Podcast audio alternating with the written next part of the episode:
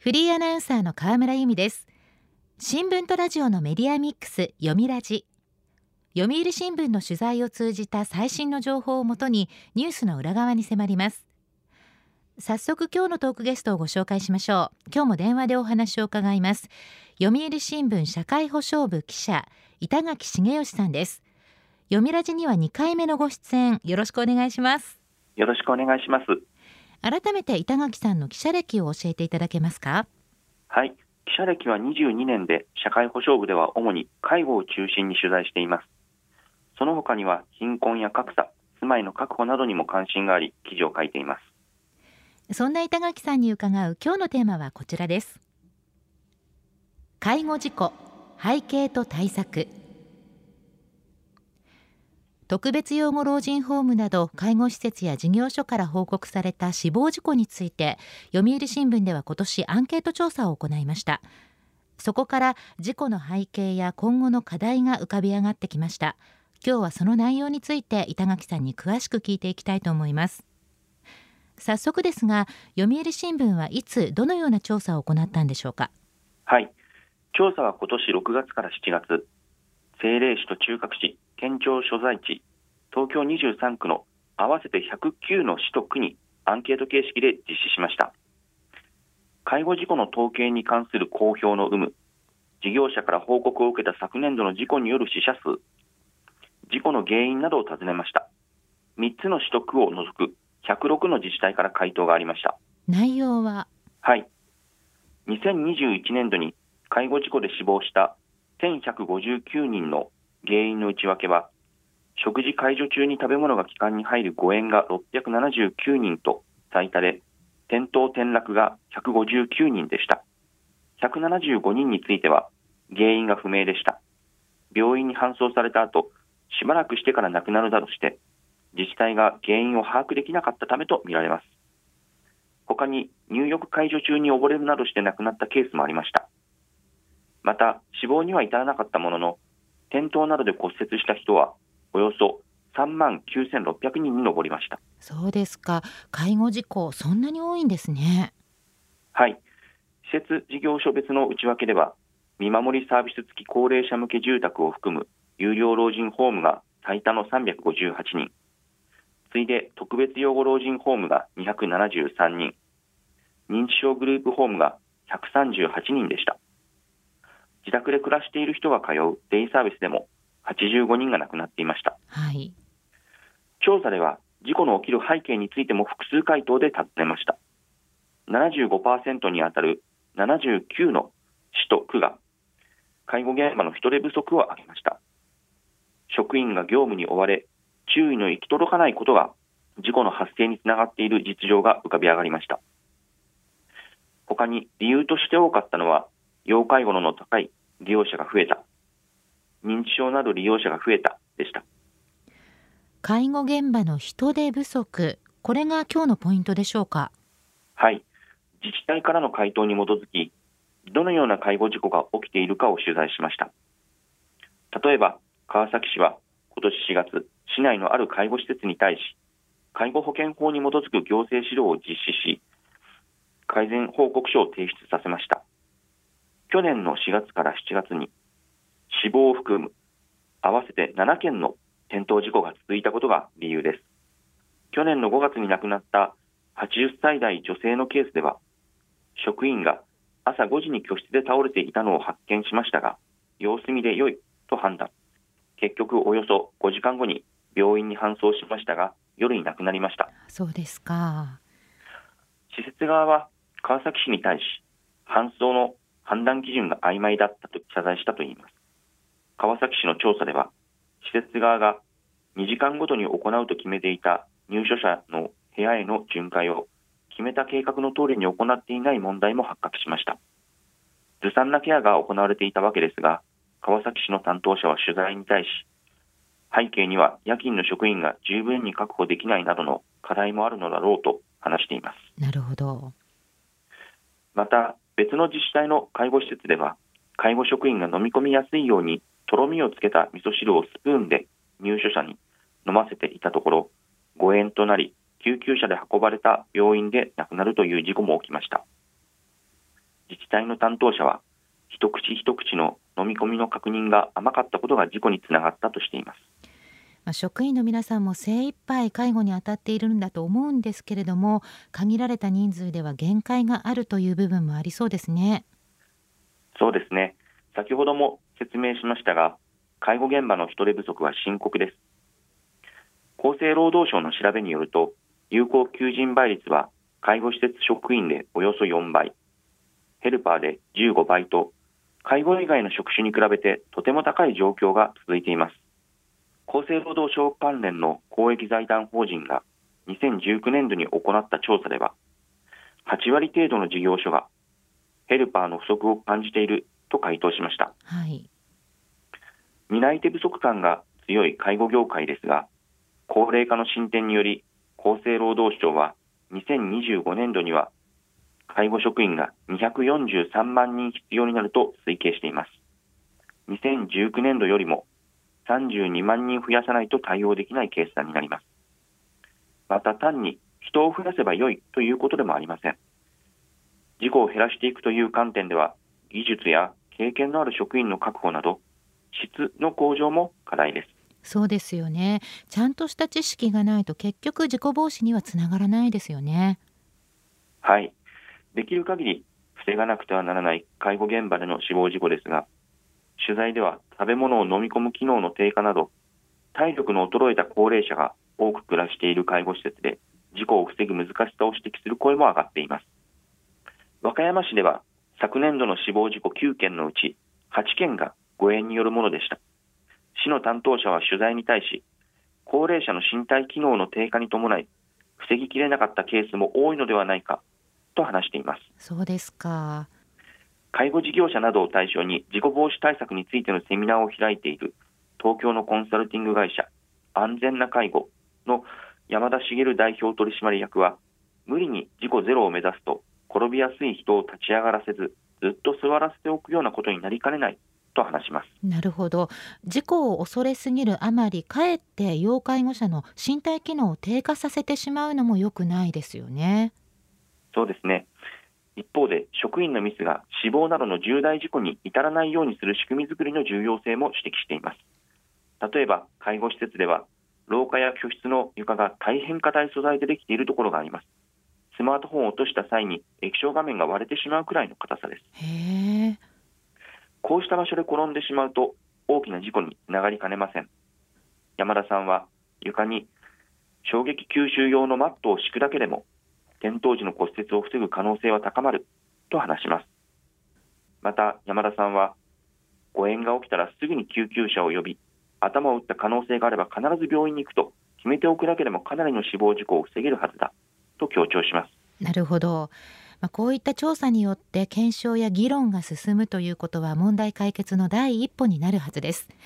読みラジ今日のトークゲストは読売新聞社会保障部記者板垣茂義さんテーマは介護事故背景と対策です前半は介護現場の現状を伺いましたが国としても介護事故の対策を強化しているそうですねはい厚生労働省は2021年度から介護施設に対し安全対策担当者を置くことを義務付けましたこれまでも事故が発生した時のためのガイドラインの作成や事故防止のための職員向けの研修を義務付けていましたが、安全対策担当者の設置は、事故発生の防止と発生時に適切にリスクマネジメントを行うことが目的です。その上で、こうした事故防止対策を講じていない施設については、国は施設の収入となる介護報酬を減らすことにしました。はい。調査では、事故防止に有効な対策として、6割弱にあたる59の市と区が見守り機器など ICT と呼ばれる情報通信技術の活用を挙げました記事では実際に ICT を活用した事故防止に取り組んでいる施設も取材しました富山市のある社会福祉法人では2019年度県の補助金を活用し運営する特養に入居者の睡眠状態を確認するセンサーを導入しました AI や IT の力を活用するということですね。はい。ベッドのマットレスの下に敷くタイプで、職員はタブレット端末で入居者がベッドから起き上がったことを音で確認できるため、すぐに解除に駆けつけられます。センサーが収集した利用者の寝返りや呼吸などのデータから熟睡できているかどうかもわかります。施設ではデータをもとに眠りが浅い人については日中の散歩に連れ出すなどして生活リズムを改善しています。その結果、寝不足でふらつくことによる転倒を防ぐことに役立っているといいます。なるほど。ICT の活用により、この法人が運営する特養では、2021年9月の転倒事故が17件と、導入直前の2019年9月の44件に比べて6割も減りました。また、しっかりと目が覚めた状態かどうかもデータでわかるため、寝ぼけた状態の人に食事を提供してしまう危険がなくなり、誤嚥を起こす人も減ったといいます。この法人の担当者は、ICT は導入するだけでなく、集めたデータをケアに生かすことが大事だ。介護現場での事故は仕方ないと諦める前に、やれることはまだまだあるのではないかと話しています。確かに AI や IT を活用してできることはまだまだありそうな気がしますね。ところで調査の結果でさらに気になった点があるそうですね。はい。再発防止に役立てるため、死者数などについて市のホームページや広報誌で公表しているのは19%にあたる20の市と区でした。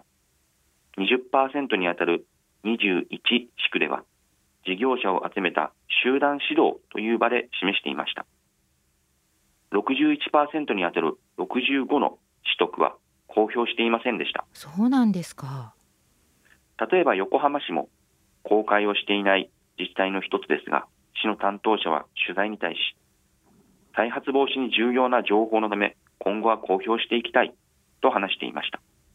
また、東京都豊島区も読売新聞の調査を受け、今後公表する方向で検討しているといいます。そうなんですね一方で事故の件数や要因を公表して再発防止に役立てようとする自治体もあるそうですねはい例えば東京都江東区です江東区では2018年度分から介護事故の件数や要因分析の結果を公表しています、はい、区内の介護事業者たちから事故防止に役立てるため提出した報告書を分析してほしいという声が上がりその要望に応えた形です。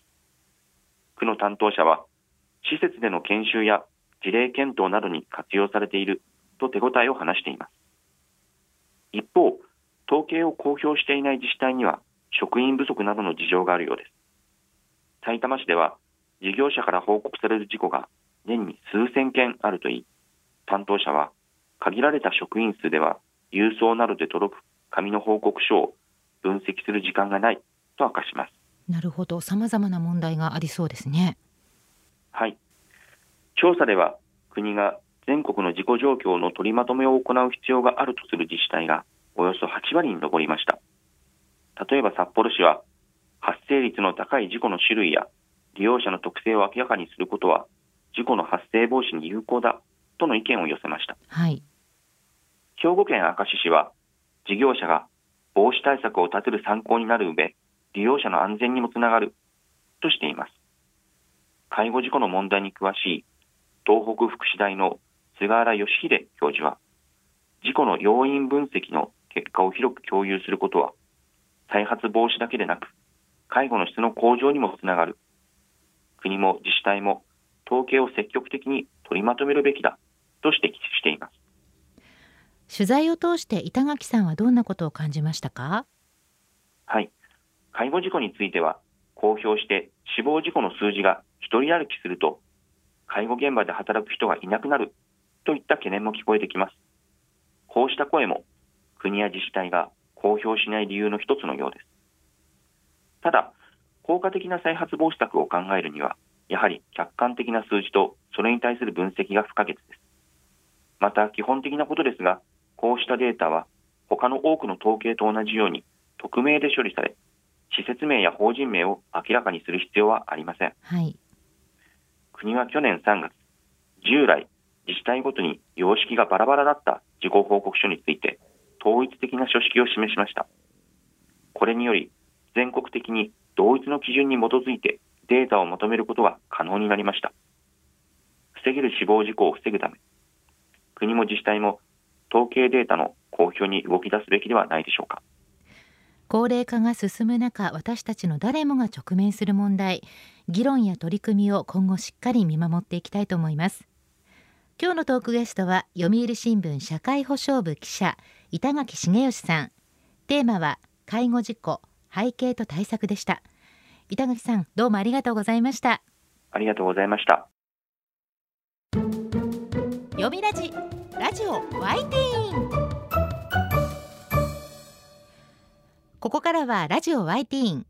このコーナーは読売中高生新聞の投稿面 y ティーンと連動。10代のリアルな声をお届けします読売中高生新聞では専用のスマホアプリ y ティーンを通じて全国の読者から中高生の生活にありがちなあるあるを大募集しています。ラジオ y ティーンは中高生新聞の愛読者である通称ワイタミから寄せられた面白い意見を紹介していきます。ここで紹介した意見は中高生新聞の投稿面で開催中の投稿レース YT 杯でのポイント3個けが加算されます。ワイタミの皆さんぜひ頑張って投稿してくださいね。ラジオ YT 今日のテーマはこちらです。習い事してますか？スポーツ系から文化系まで今時の中高生がどんな習い事をしているのか大調査です。では早速ティーンの投稿をチェックしていきましょう。東京都中学1年の女子わわわわさんの習い事してますか？英語お習字塾プログラミング。なんか並びがかっこいい。古典的な習い事から今時の習い事まで。確かに並びがかっこいいですね。やっぱり気になるのはプログラミングですね。私たちの時代ではなかった習い事。私も習ってみたいです。続いての投稿です。福岡県高校1年の女子おみかんさんの習い事してますか？小2からずっと競技かるたを習っています。とても集中しないといけない競技なのでおかげで勉強に対する集中力も身につきました。競技かるた小倉百人一首を使ったゲームですね。読み手が読んだ読み札に対応する取り札を相手よりも早く取るという競技。